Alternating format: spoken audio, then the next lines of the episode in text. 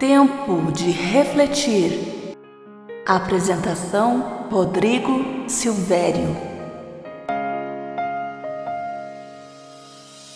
Olá para você que me ouve, tudo bem? Estava pensando eu nesses dias de incerteza, qual é, ou melhor, como anda a sua confiança em Deus?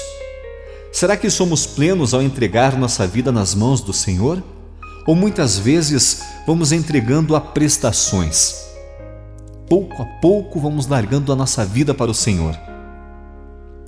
Ou muitas vezes nem sequer fazemos isso. Olha, Deus cuida de você.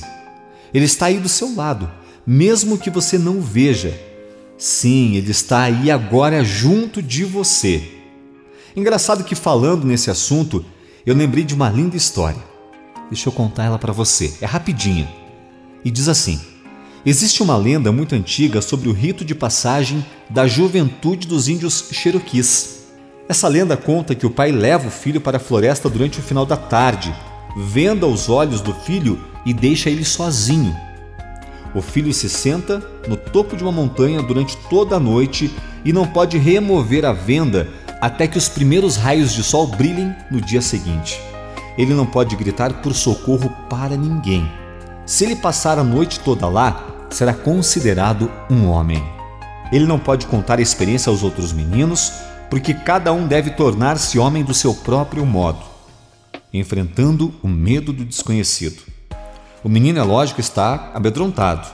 Ele pode ouvir toda espécie de barulho os animais selvagens podem naturalmente estar ao redor dele. Ele pode estar com frio, fome e sede. Aconteça o que acontecer, ele não pode remover a venda. Segundo os Cherokees, este é o único modo dele se tornar um homem. Finalmente, após a noite horrível, o sol aparece e a venda é removida. Então ele descobre que o seu pai está sentado na montanha pertinho dele. Ele estava toda noite ali, protegendo seu filho do perigo. Deixa eu te falar. Nós também nunca estamos sozinhos.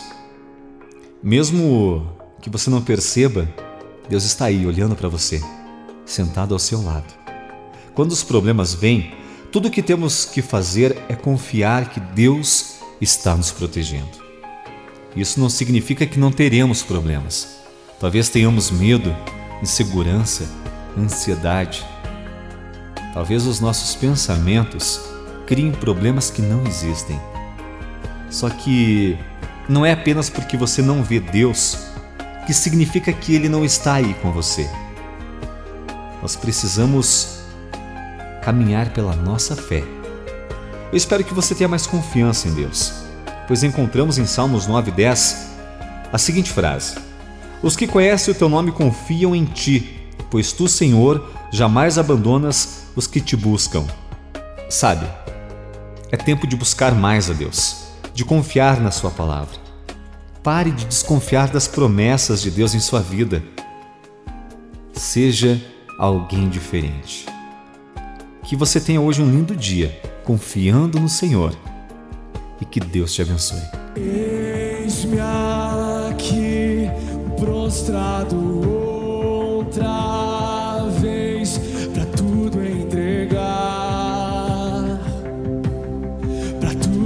say